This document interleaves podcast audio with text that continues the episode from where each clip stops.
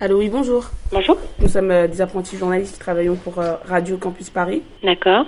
Vous êtes prête à répondre à nos questions? Euh, si vous voulez nous poser des questions, plutôt par mail.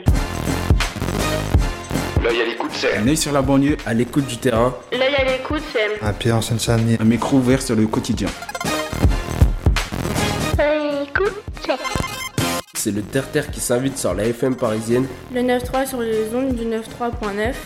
l'œil à l'écoute, c'est surtout 60 minutes de radio tous les samedi de 18h à 19h. Ça va être difficile parce que euh, l'émission, c'est une émission radio. Pardon, je comprends pas ce que vous dites.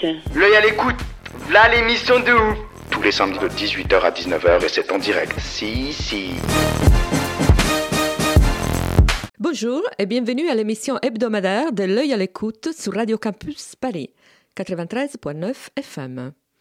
Je suis Giannina Moura, journaliste et membre active de l'association L'œil à l'écoute. Aujourd'hui, je vous invite à rencontrer de grandes féministes qui ont été pionnières, chacune dans son domaine, et qu'il est important de découvrir tant pour leur œuvre que pour leur vision du monde. Ce sont des femmes d'un grand âge. La sociologue André Michel a aujourd'hui 97 ans et l'artiste Nili Alter en a 80.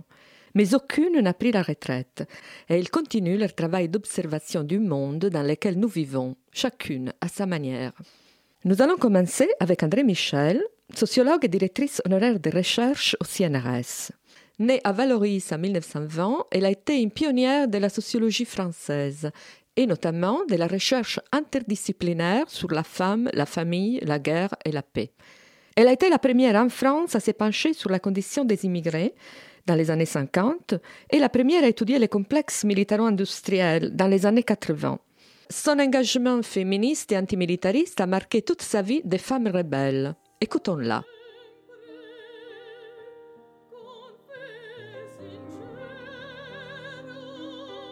J'avais 14, 15 ans. J'étais rebelle déjà. J'étais dans une école chrétienne, catholique.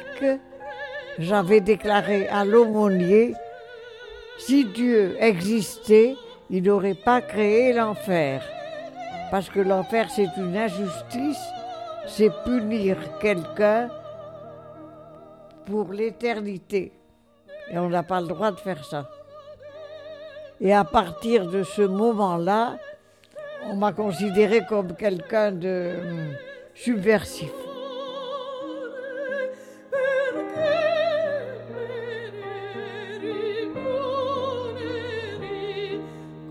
Dès que j'ai eu des objectifs, à l'âge de l'adolescence, j'ai toujours eu les mêmes. Je n'ai jamais changé. L'égalité homme-femme et de libérer l'humanité de sa servitude aux fabrications d'armes et aux guerres. André Michel est née en 1920 dans les Alpes-Maritimes, mais elle habite la région parisienne depuis 70 ans. Je vis à Montreuil depuis à peu près 1948. J'avais un passé de petite bourgeoise et ça ne me donnait pas satisfaction de vivre dans un milieu euh, qui avait montré son incapacité à résister au fascisme et qui avait été plus ou moins complice de l'invasion hitlérienne parce qu'il préférait en fait l'occupation allemande à l'arrivée des socialistes à la tête de la France. Ils avaient été traumatisés par Léon Blum qui a instauré une république socialiste en France où des droits sociaux étaient accordés aux ouvriers. Et ça, ça déplaisait souverainement à la bourgeoisie française. Donc, ils n'ont pas fait le nécessaire comme ils auraient pu le faire, c'est-à-dire stopper l'avance allemande. Une partie du milieu ouvrier avait choisi la résistance, et si ce n'est une résistance très active, une non-collaboration avec euh, l'occupant. Donc quand j'ai réfléchi à ça, tout a été très clair pour moi. Je n'avais plus de raison de vivre dans mon milieu, euh, mon milieu d'origine. J'ai dit, je quitte ce milieu bourgeois, je vais voir ce qui se passe dans le milieu ouvrier. Et j'ai traversé le périphérique pour venir à Montreuil et pour adopter la classe ouvrière comme culture et comme idéal politique.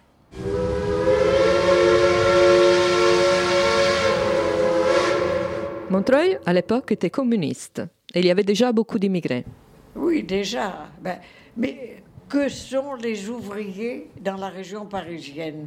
Mais des migrants qui venaient du centre de la France, des Cévennes ou de Bretagne. C'était des migrants déjà, mais on ne les appelait pas migrants. C'était des Français qui se déplaçaient de provinces où il n'y avait pas de travail et ils venaient chercher du travail à Paris pour construire le métro, pour construire euh, la SNCF, etc. Là, ils trouvaient du travail et ils s'installaient dans la région parisienne.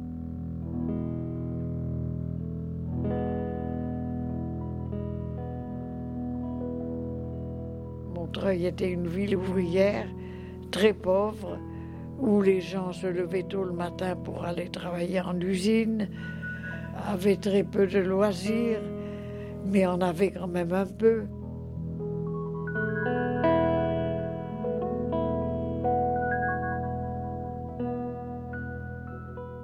Au début de la guerre, elle était enseignante dans les écoles secondaires, mais les premières années à Montreuil, elle a travaillé à l'usine. J'avais quitté la bourgeoisie. Je pouvais travailler comme enseignante dans les lycées, les collèges. En venant à Montreuil, il me restait l'usine. En général, les patrons me donnaient pas une espérance de vie très, très longue. J'étais mise à la porte parce que euh, j'étais la mauvaise tête de l'entreprise. Je trouvais choquant que les ouvrières acceptent les, les cadences infernales, c'est le terme qu'on employait à l'époque, les cadences infernales de travail qu'on leur imposait.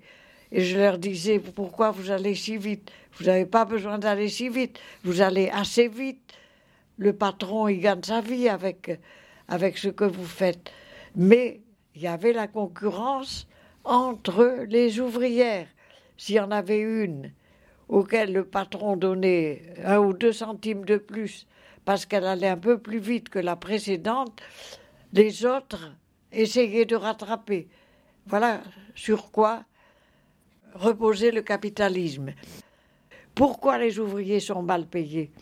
Pourquoi c'est tellement difficile de donner des droits aux ouvriers? Parce que les ouvriers entre eux se font concurrence.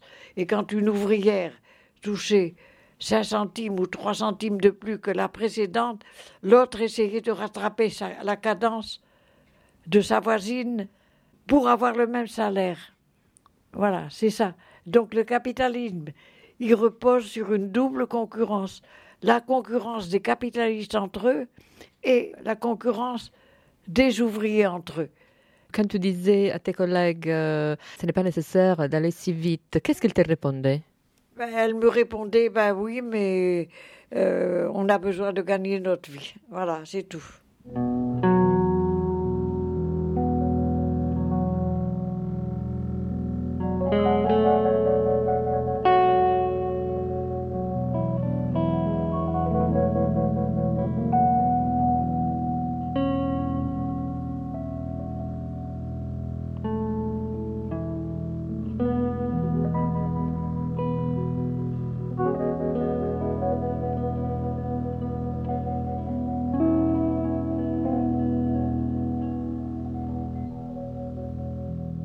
Je me plaisais dans ce milieu. J'habitais en hôtel meublé pour pas changer. En hôtel meublé, c'est là où échouaient les ouvriers qui débarquaient de la province.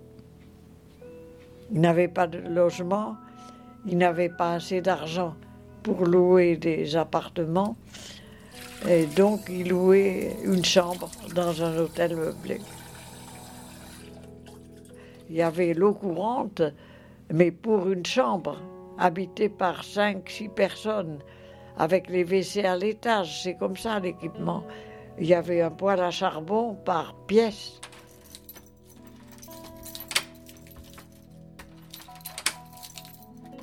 J'habitais seule. J'ai toujours habité une chambre seule. Mais j'avais le lavabo et les WC à l'étage. Donc tu partageais ça avec les autres ouvriers?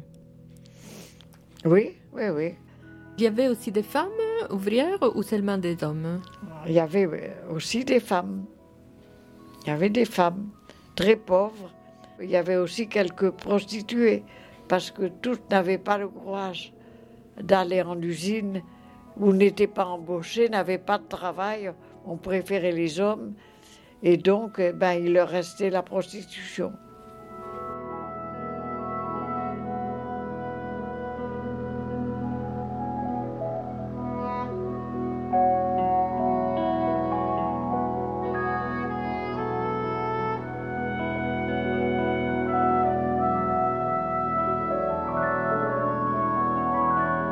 Il y avait des étrangers, il y avait des Italiens, il y avait des Arméniens. La guerre avait provoqué des déplacements de populations et ces populations n'avaient pas le choix. Ils fuyaient la guerre, ils fuyaient la répression, ils fuyaient l'internement, ils fuyaient, ils fuyaient toutes les horreurs de la guerre et par conséquent, ils échouaient très souvent dans les hôtels meublés. Qu'est-ce que tu peux dire euh, des relations entre les différents étrangers à Montreuil à l'époque? Chaque groupe vivait avec ses compatriotes. Les Algériens vivaient dans des hôtels où il y avait beaucoup d'Algériens. Les, les gens du euh, centre vivaient dans des hôtels où, il y avait beaucoup de, de maçons qui venaient des Cévennes, du centre de la France, parce qu'ils se connaissaient, c'est normal. Mais ce n'était pas un ghetto, les gens n'étaient pas enfermés dans un ghetto. Par exemple, les Algériens qui allaient travailler, les patrons les, les concentraient dans les mêmes dans les mêmes usines, dans les mêmes postes, mais n'empêche qu'ils avaient des liens de camaraderie avec ceux qui faisaient le même travail. Quand le patron avait besoin d'ouvriers pour telle ou telle tâche manuelle, il embauchait les gens qui euh, étaient capables de répondre à ces tâches, qu'ils soient italiens, algériens, mais il favorisait quand même la proximité des nationaux entre eux, des, Italiens entre eux, des Algériens entre eux, etc. André Michel entre CNRS en 1951 sa première recherche est publiée en 1956. Elle porte sur la condition des travailleurs algériens en France. Euh, comment est né ton intérêt pour euh, les ouvriers algériens? Je vivais sous le même toit qu'eux. Je les rencontrais simplement en allant au robinet prendre un, verre d'eau ou un, bol d'eau, etc., pour faire ma toilette. Je les rencontrais, donc il y avait des liens de, de dialogue, en somme. Et puis la curiosité me portait à leur poser des questions parce que je voyais que ces gens n'avaient pas une origine française et ne parlaient pas le français. Ils parlaient un français plus ou moins difficile à comprendre. Par conséquent, moi, il me fallait faire des efforts pour comprendre pourquoi ils étaient comme ça. Voilà. Et tu l'as compris? Ben oui. J'ai compris tout simplement qu'ils étaient colonisés. Que s'ils étaient, euh, s'ils étaient dans un état de discrimination, de délaissement, de non-reconnaissance, si on ne les reconnaissait pas, si on ne les aidait pas, s'il n'y avait pas de solidarité, s'il y avait du racisme, ben j'ai compris que c'était parce que ils étaient dans un pays conquis par la France, un pays colonial qui en exploitait un autre. Voilà, j'ai compris ça.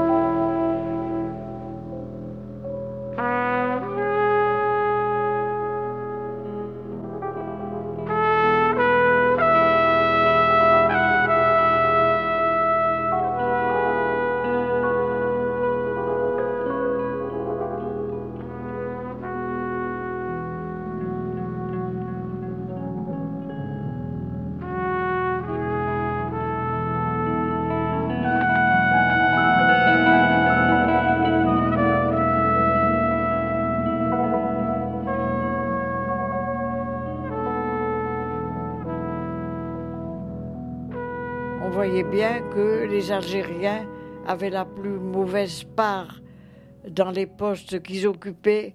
Ils occupaient les plus durs, les plus, euh, les plus durs, les plus ingrats, les plus dangereux. Ça, c'était visible. Et il y avait aussi des, des drames qui étaient dus à l'absence de sécurité. Comme c'était des Algériens, on s'en occupait pas trop, parce que la sensibilité des Français était quand même assez vague. C'est-à-dire, on était très éloigné encore d'une solidarité pleine et entière avec les Algériens ouvriers. J'ai écrit un livre noir sur blanc qui parle que de ça, des discriminations, de la façon dont ils euh, regardaient ça. Il s'agissait d'un livre et d'une enquête inédite en France, un travail pionnier où il s'est confronté à une grande hostilité. J'étais sociologue. Par conséquent, ça aurait dû être considéré comme normal que j'étudie une population que personne n'étudiait. Ça me paraissait normal. Si ce, ce, ne sont pas les sociologues qui vont à la découverte de ce qui est inconnu dans le domaine humain, social, etc., qui va le faire Personne. Mais tout le monde a considéré que ce n'était pas correct d'étudier les travailleurs algériens parce qu'ils étaient étrangers. On n'avait pas besoin de les étudier. Voilà. Tu vois la mentalité? C'est effrayant. Reprocher à quelqu'un d'étudier une population inconnue. Surtout que les Algériens à cette époque étaient pauvres. Ils vivaient dans des bidonvilles dans la boue, du côté de Nanterre, dans le nord de Paris. Il y en avait beaucoup plus à Nanterre qu'à Montreuil parce que Nanterre était une ville ouvrière où il y avait des usines. À Montreuil, il n'y avait que des petites usines. Pour eux, c'était quoi être étudié par toi? Comment ils ont réagi à ta demande? Très content qu'on s'intéresse à eux. C'était des gens méprisés, aussi bien par la bourgeoisie que même par, dans le milieu ouvrier. Il y avait quand même cette idée que c'était des colonisés, c'est-à-dire des êtres inférieurs. Ils avaient été battus, ils avaient été soumis, donc c'était des êtres inférieurs et il y avait un certain mépris même de la part des ouvriers. C'était pas dominant parce qu'il y avait la lutte du Parti communiste et de la CGT pour les considérer comme des égaux, mais malgré tout, on n'arrivait pas à, faire triompher cette idée d'égalité des races dans la classe ouvrière. Ils ont vu que j'étais une amie qui venait pour les écouter et non pas pour parler pour eux. J'ai écouté, j'ai écouté parler les Algériens. Ce qu'ils voulaient, c'est que cesse cette discrimination horrible entre les Français et les Algériens. Et donc, il leur fallait obtenir des droits et en particulier la dignité due à chaque travailleur, à chaque être humain. J'ai compris que les Algériens se battraient pour leur dignité et que là, on ne pourrait jamais reculer et jamais leur interdire de lutter pour ça. C'est ce qu'ils ont fait. Ils sont morts pour leur dignité et ils l'ont obtenu par l'intermédiaire d'un drapeau. C'est eux qui me disaient cette phrase que j'ai retenue toute ma vie. Je veux mourir pour avoir un drapeau. Ils se rendaient compte que s'ils étaient bafoués, humiliés, euh, considérés comme des moins que rien, c'est parce qu'ils n'avaient pas de chef pour défendre leur culture, leur communauté, leur langue, parce qu'ils avaient une langue, une culture. Et donc, ils ont compris que s'ils n'avaient pas un drapeau, c'est-à-dire un État, une indépendance politique, ils seraient toujours décolonisés. Et à partir de là, eh ben, ils ont lutté, ils ont donné leur vie et leur sang. Pour, ils sont morts pour avoir l'indépendance et la liberté de l'Algérie.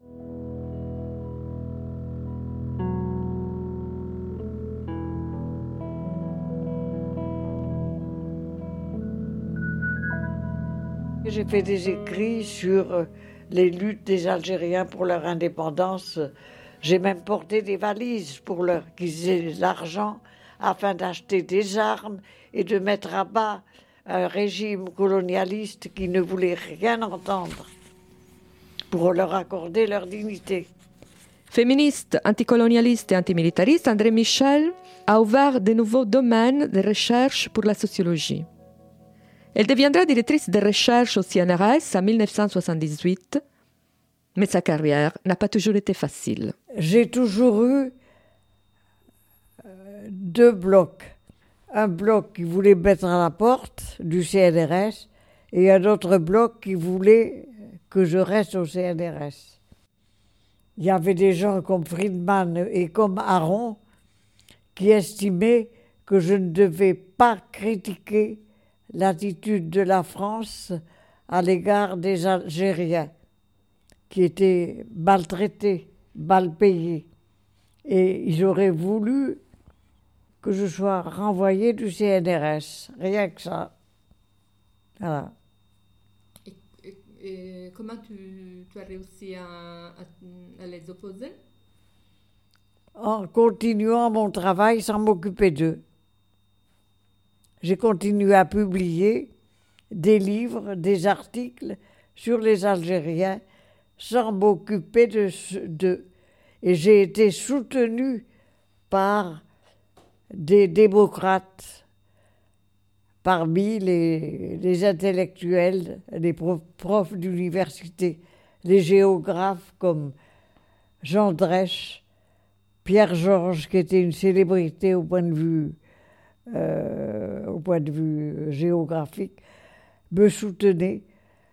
Les démocrates ont été plus forts que les antidémocrates qui voulaient me foutre à la porte. Finalement, je suis resté grâce aux démocrates. Je n'ai rien fait d'autre. Je, n'ai changé de rien. J'ai pas changé de, de mentalité. C'est eux qui ont été obligés de m'accepter.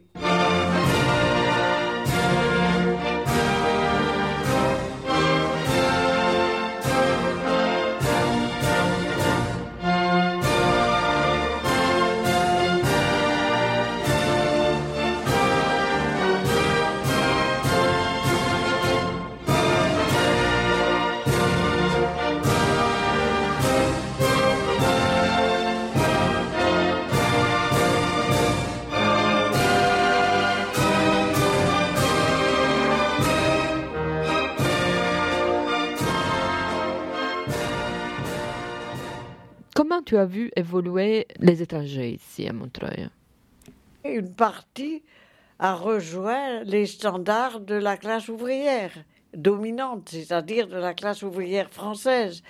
Ils sont devenus des ouvriers qui euh, adoptaient la lutte ouvrière, c'est-à-dire euh, demander les droits syndicaux, être payés, avoir une dignité, avoir des droits, se faire respecter, etc., etc. Voilà. C'est l'assimilation à la classe ouvrière française. Quand je dis assimilation, je le mets entre guillemets, parce qu'ils n'abandonnaient pas forcément leur langue, ni leurs coutumes, ni leur façon de se nourrir. Mais ils sont devenus de.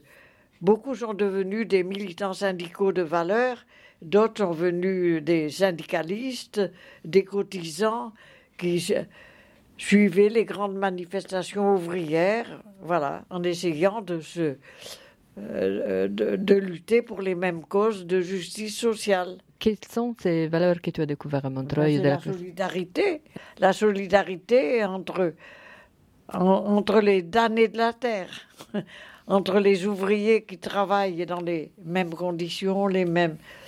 Bon, mais une solidarité qui n'est pas totale, bien entendu qui est contrebalancé par euh, la politique du patronat qui consiste à diviser pour régner. La solidarité pour les ouvriers, c'est exprimer leur mécontentement quand les ouvriers sont maltraités par le patronat, mal payés, mis à la porte, humiliés quand il y avait des licenciements, par exemple, injustes. Bon, d'autres usines se mettaient en grève pour protester, pour obliger le patronat à reprendre ses ouvriers. C'était la découverte d'un nouveau monde, avec une autre culture.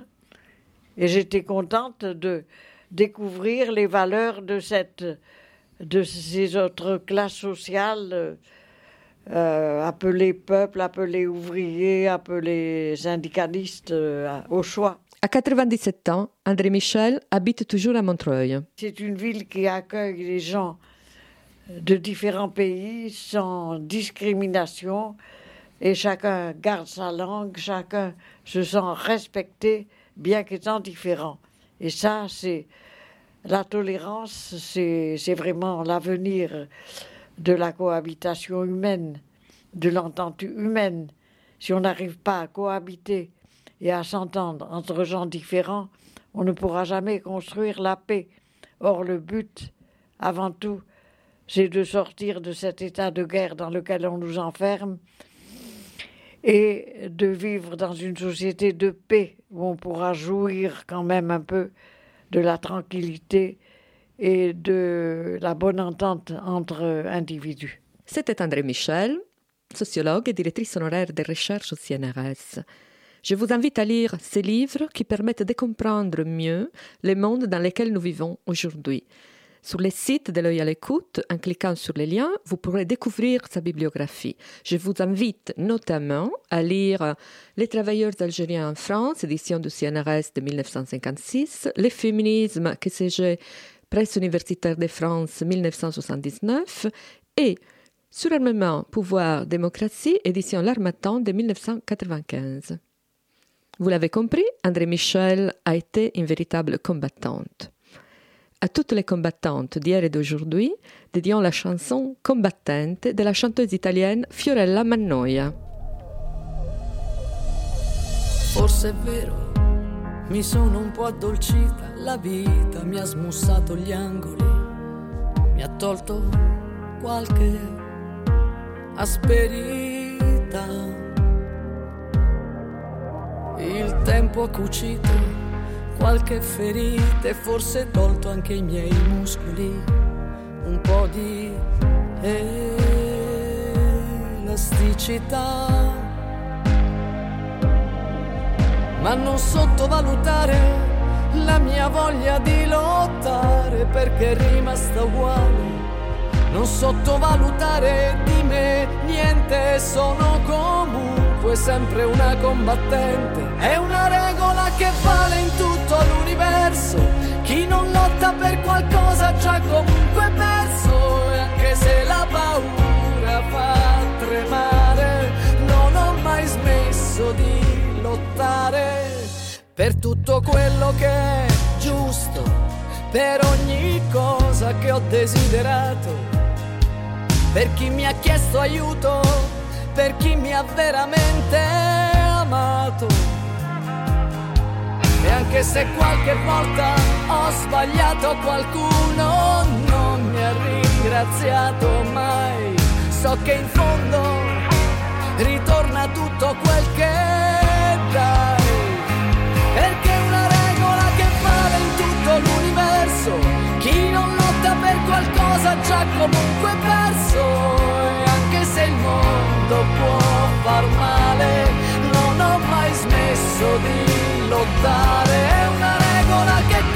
tutto l'universo, perché chi lotta per qualcosa non sarà mai perso, e questa lacrima infinita c'è tutto il senso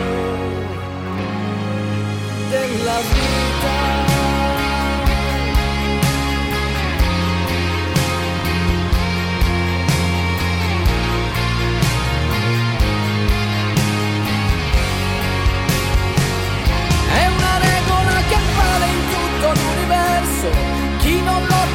Qualcosa già comunque perso.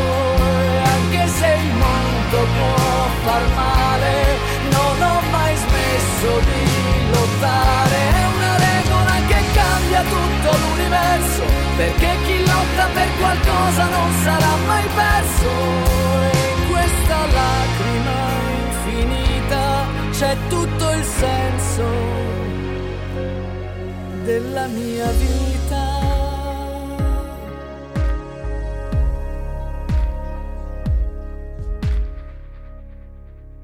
C'était Combattente de Fiorella Mannoia.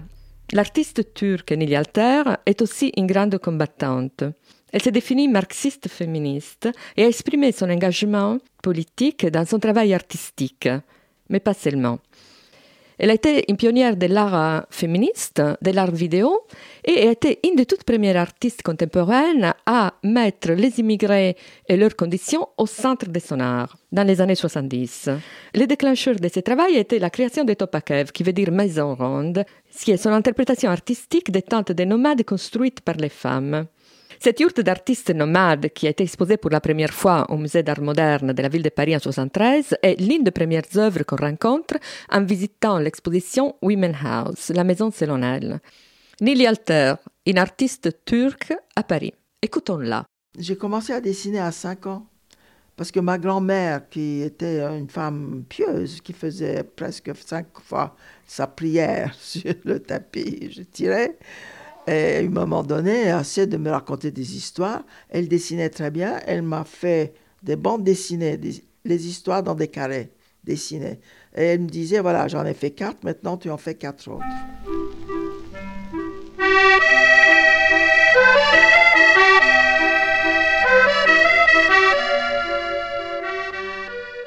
Née au Caire en 1938 de parents turcs, elle a grandi à Istanbul et elle s'est installée à Paris à 27 ans. Je suis partie d'Istanbul en 1965 pour venir m'installer à Paris. Ce qu'on peut appeler une euh, immigration culturelle, parce qu'il n'y avait plus rien qui était intéressant à Istanbul. Il n'y avait pas de galerie, il n'y avait pas de musée. Donc je suis arrivée ici et j'ai eu un choc, évidemment la découverte de l'art conceptuel américain, le pop art, tout ça, on n'avait pas des images à Istanbul.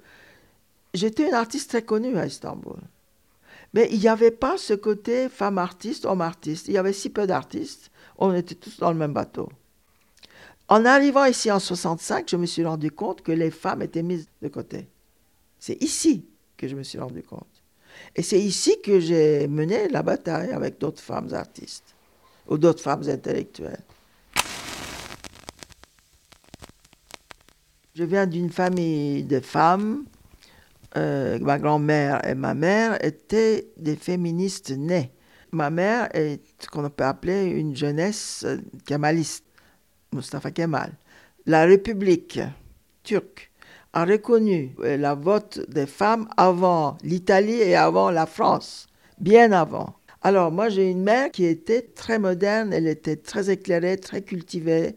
Et elle m'a élevée comme ça. Elle m'a dit un jour, ma fille, toi tu as un don. Se marier, faire des enfants ne doit pas être un objectif pour une femme. Tu peux, mais tu peux ne pas le faire non plus. Tu dois travailler, tu dois développer ce don, tu dois être indépendante. J'avais 15 ans. Et quand vous avez une mère comme ça, et quand vous avez la chance à 18 ans tomber sur le deuxième sexe de Simone de Beauvoir, vous lisez ça, moi je ne comprends pas comment est-ce qu'une femme ne peut pas être féministe? Mais je ne comprends pas.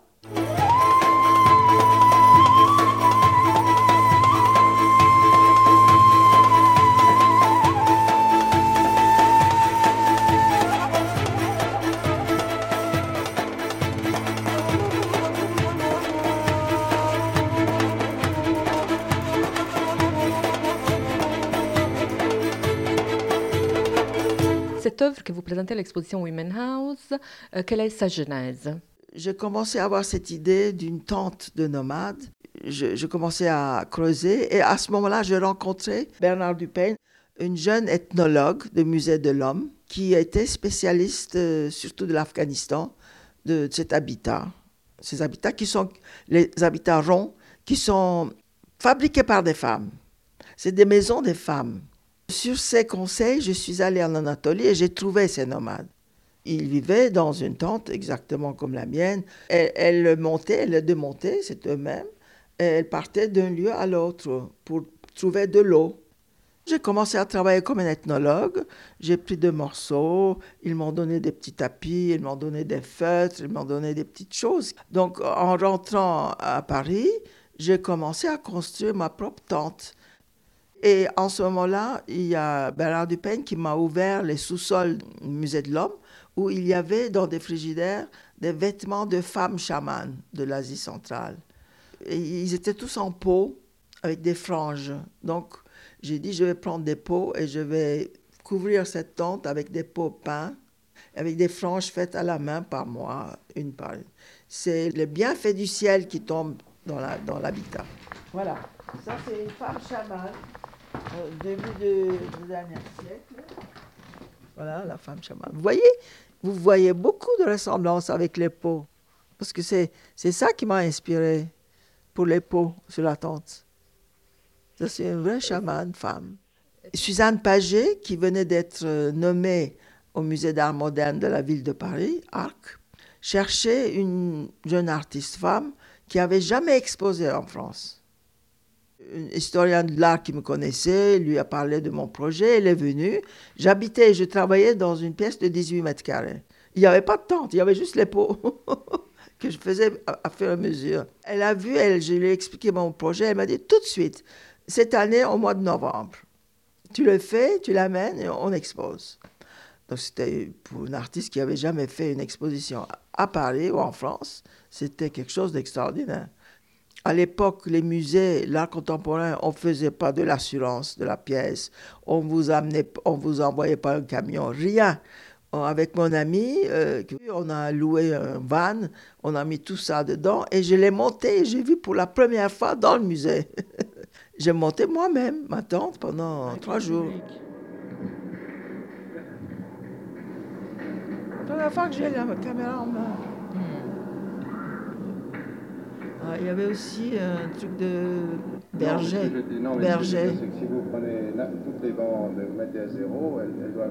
Il y avait plein de, de collages comme ça. Ce que l'on entend, c'est la bande son de la première vidéo réalisée par Nili Alter lors de son exposition à l'Arc en 1973. Ça a eu beaucoup de succès par ailleurs, mais en même temps, il y avait des gens qui disaient ça ne doit pas être ici, ça doit être au musée de l'homme qui est juste à côté. Je dois dire que c'était aussi une des premières installations. On ne disait pas installation à l'époque.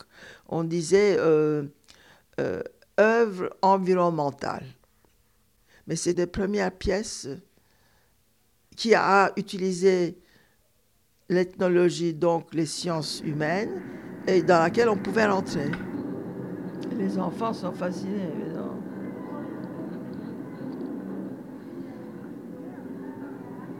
Ça, c'était donc en 73. Oui, à l'Arc, musée d'art moderne.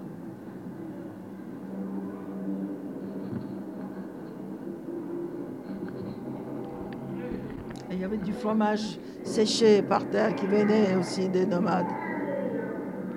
Au Période de la Tente, on peut lire des textes. J'ai pris le livre La légende de, de Bin Bogalar de Yashar Kemal, un des plus grands écrivains turcs, qui lui-même faisait partie de ces peuples nomades euh, à sa naissance et a écrit euh, l'histoire d'une de ses tantes bektiques qui se trouve en Anatolie centrale, leur lutte contre le, le Seigneur, parce qu'il y a toujours un Seigneur qui a les terres.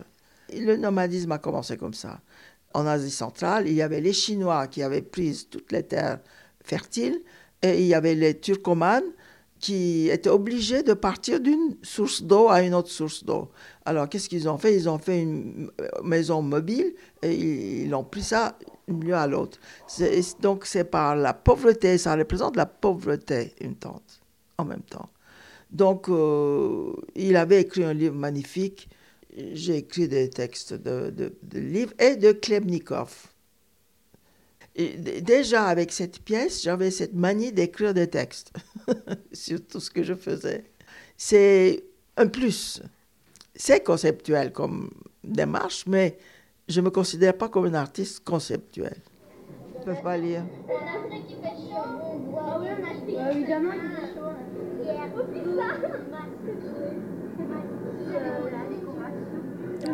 C'était la première vidéo réalisée par Nili Alter avec la caméra Sony Portapac. Cette caméra, qui fut le premier enregistreur portable grand public lancé par Sony en 1967, a été fondamentale pour la naissance de l'art vidéo. C'était la première année où le porte-à-pack était arrivé en France.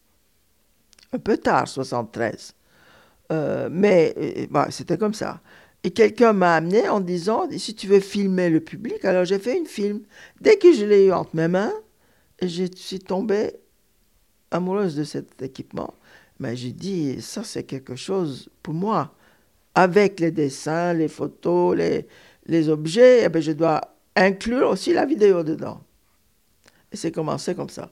Le fait d'utiliser plusieurs médias, c'est assez typique de l'art féministe. Les femmes faisaient plus facilement ça. Parce qu'on n'avait rien à perdre. Personne ne voulait de nous. Les galeries ne voulaient pas de nous. Les musées, des grandes expositions thématiques, il y avait une femme pour 100 hommes. Euh, moi, j'étais dans des expos où j'étais la seule femme avec 100 hommes euh, à côté de moi. On n'avait aucun tabou. On faisait ce qu'on voulait parce que personne ne voulait de nous. Qu'est-ce qui pouvait nous arrêter de faire et des performances et, et de l'art vidéo? On a tout de suite pris cet outil. En 1974, j'ai fait la grande exposition Art, Confrontation, Vidéo, à l'Arc toujours, 74, et j'ai fait ma première vraie travail vidéo, c'est La femme sans tête ou la danse de ventre. D'un seul coup, il n'y a pas de montage, c'est une performance faite pour la vidéo, ce n'est pas une performance que je fais en public. Et ben après, il y a la suite. Tout d'un coup, il y a eu des petits ordinateurs qui faisaient des images en deux dimensions, les palettes graphiques, tout ça, ça me fascinait, mélangé avec la vraie vidéo, euh, la vraie vie, euh, l'image des images de vraie vie qui bougent, les moving images, tout ça, ça me fascinait. Et puis quand évidemment on est arrivé à, à, à images en 3D, mais moi j'ai fait les choses très différentes de, de ces jeunes qui, qui font des trucs euh, complètement, euh, même comme au cinéma. Je ne fais, travaille pas du tout comme ça. J'apprends par moi-même et je fais des choses à ma manière. Je suis âgée, je ne sors pas trop. j'ai des problèmes des jambes, j'ai des problèmes des cœurs. Bon, j'ai 80 ans. Bon. Mais je, non, maintenant j'ai un iPhone, j'ai l'Internet là. Je filme avec mon iPhone l'Internet, des trucs très secrets sur, par exemple, sur les femmes voilées. Eux-mêmes, ils font des films et ils le mettent sur Internet pour deux, trois jours. Je, je guette tout ça, je les filme et je les travaille sur cette machine et j'en fais un travail.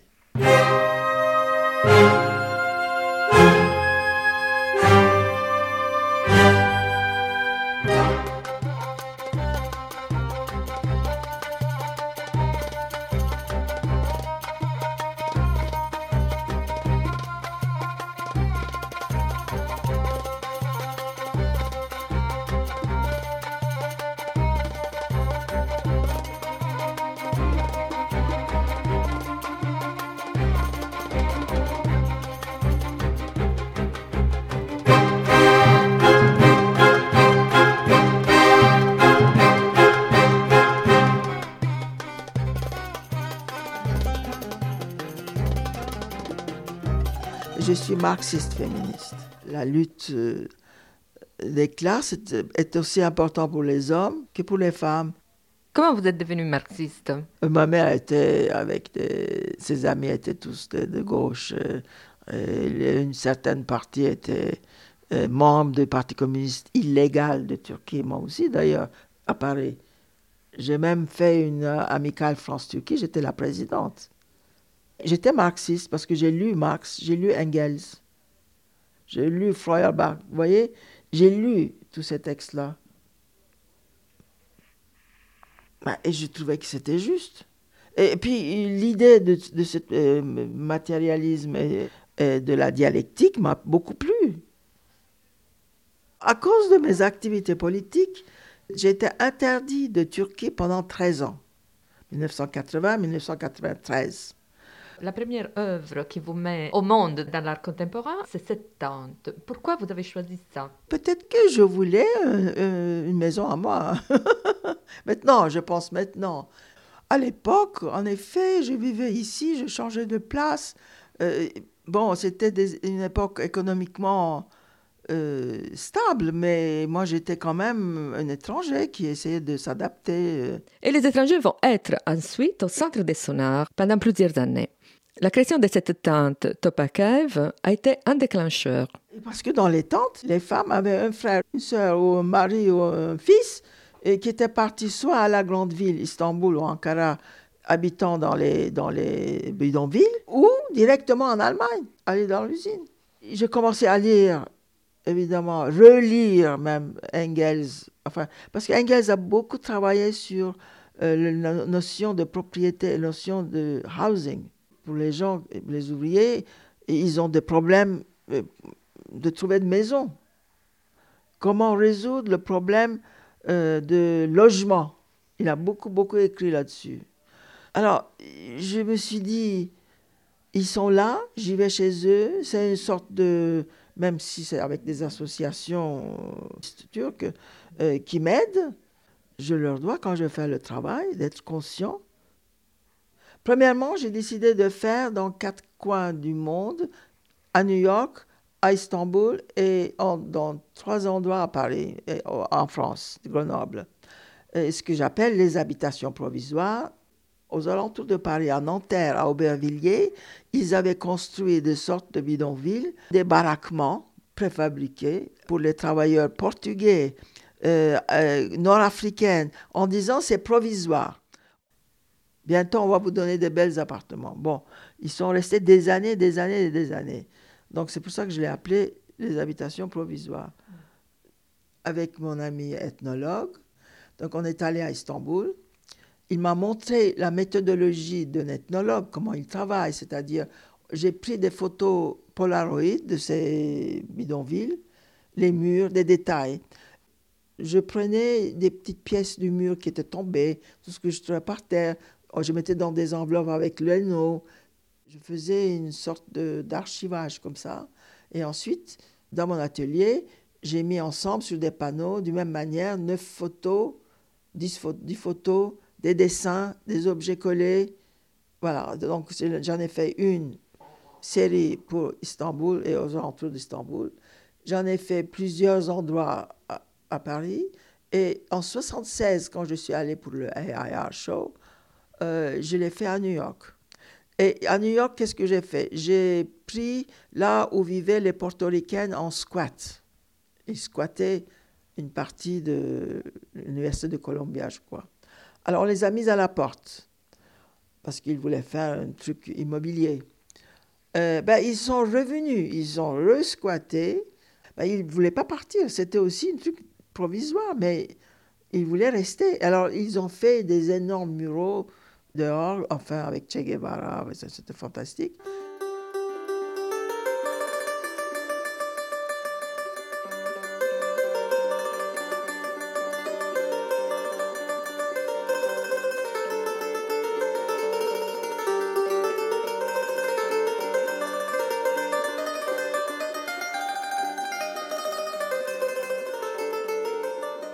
J'ai montré la première fois à la Biennale de Paris en 77, les gens disaient c'est pas de l'art, c'est de la, de la politique, mais avec beaucoup de mépris. Qui veut mettre les photos et les dessins des, des Turcs et des travailleurs immigrés dans son salon? Mais on en était là à l'époque, vous savez. C'était terrible. Les artistes contemporains étaient, on pouvait compter sur les deux mains dedans, voilà. Et qui avait Boltanski, euh, Buren, Sarkis, moi, moi je faisais partie, et très peu de femmes. Oublions pas ça. Et Annette Messager, moi, à l'ARC, tout ce que Suzanne Paget a exposé, à peu près, dans laps de, laps de, de 10 ans, dans les années 70. Est-ce qu'à l'époque, vous étiez consciente de, de révolutionner l'art Non, je suis quelqu'un qui a toujours des doutes, qui est très j'ai un ego comme tout le monde, mais je n'ai pas un ego euh, surdimensionné. Non, non, non, non. Non, je ne pensais même pas à ça, je m'en foutais. Non, peut-être uniquement quand j'ai fait ma première bande vidéo, où les gens étaient très perturbés. Les hommes avaient peur. Euh, il y a eu beaucoup, beaucoup de, au début. Et maintenant, c'est montré partout. C'était acheté. Il y a cinq euh, exemplaires, il n'y en a plus une seule, et j'ai tout rendu. Dans des musées, il, il, est tout le temps montré. Peut-être qu'avec cette pièce, je me suis dit, tiens, peut-être que là, je fais quelque chose qui est un peu violent, un peu, un peu différent. Vous considérez ce travail euh, sur les migrants un travail féministe aussi? Oui, là c'est très marxiste féministe parce que les femmes étaient en pire état que les hommes. Les femmes de ces messieurs travaillaient gratuitement pour finir le les, les, les, piles de tissus cancérigènes qu'on leur mettait dans une petite caisse comme ça à coudre. Ils avaient tous le cancer à la fin. Beaucoup. Alors, les femmes n'étaient pas payées parce que c'était le travail du mari. Ils étaient enfermés, doublement enfermés. Parce que le mari, à la rigueur, rencontrait les autres hommes dans le café. Ils avaient tous un café où ils se rencontraient. Mais la femme ne sortait pas. Il pouvait sortir qu'avec son fils ou sa fille, faire quelques courses, parce qu'elle ne parlait pas la langue. Elle était doublement enfermée. C'était schizophrénique. Le mur à laquelle, qui était là devant eux, c'était mais c'était une triple enfermement. Et quel type de relation avez-vous eu avec euh, ces femmes euh, et ces hommes? Très bonne relation. Parce que j'ai jamais dit que j'étais, je faisais de l'art grand art. J'ai dit je suis artiste, mais je fais des, je, lui ai laissé la parole. Je ne vais même pas vous demander beaucoup de questions. Vous me racontez comment vous vivez là, ici, dans ce pays-là dans cette euh, maison, dans cette rue. Ils me racontaient. Donc, je ne touchais pas à leurs paroles. Je faisais des photos. Je leur donnais les photos. Et quand la pièce a été montrée pendant la biennale, j'ai fait une annonce par la radio, donc ils écoutent en turc, en disant avec leur carte, de travail, ils peuvent venir gratuitement voir au musée ce qu'on a fait ensemble. Et le directeur de la biennale a hurlé Non, non, je ne vais pas, je ne vais pas. Ils vont venir en famille. J'ai des photos, je peux vous montrer. Avec des enfants, les enfants vont toucher à tout, je ne vais pas. Je dis Si vous ne voulez pas, je descends mon travail, je m'en vais. Ah ben, il s'est calmé, ils sont venus. J'ai une photo extraordinaire où on les voit et on les voit sur les murs et sur, dans la vidéo.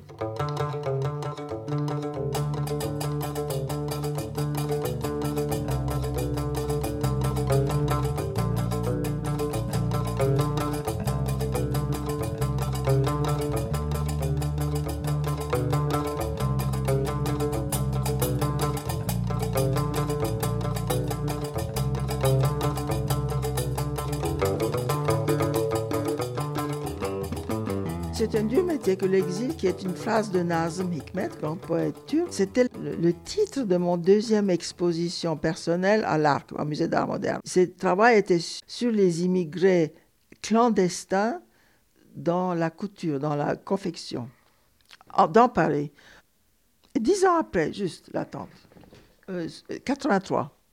Après, dans les années 2010, 2012, j'ai repris une image et j'ai fait des affichages dans les rues sauvages, dans toutes les villes du monde.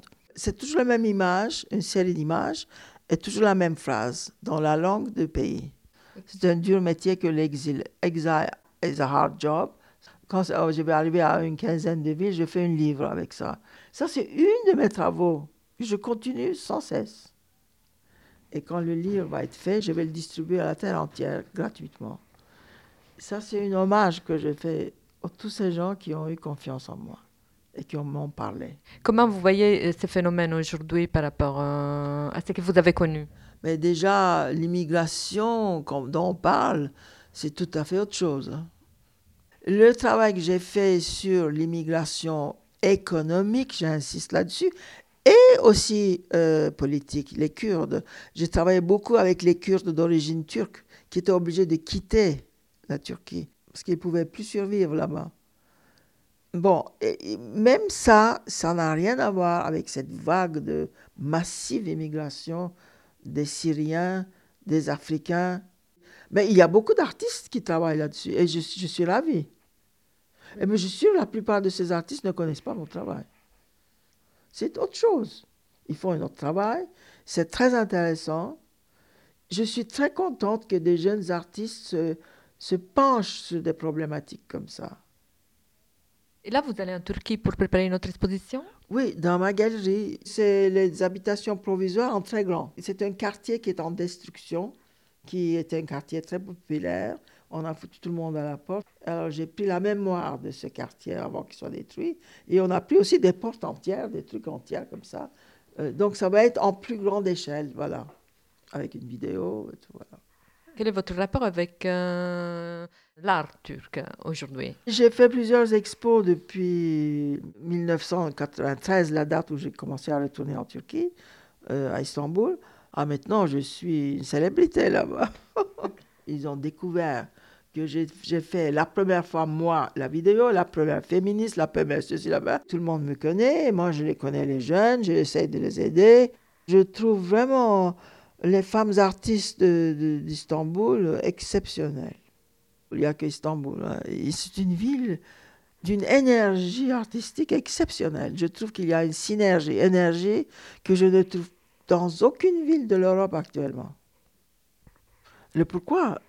Eh ben, Je crois que dans les moments où un pays rétrograde euh, comme gouvernement, l'intelligence de ce pays devient très créative. C'est malheureux à dire, mais c'est comme ça.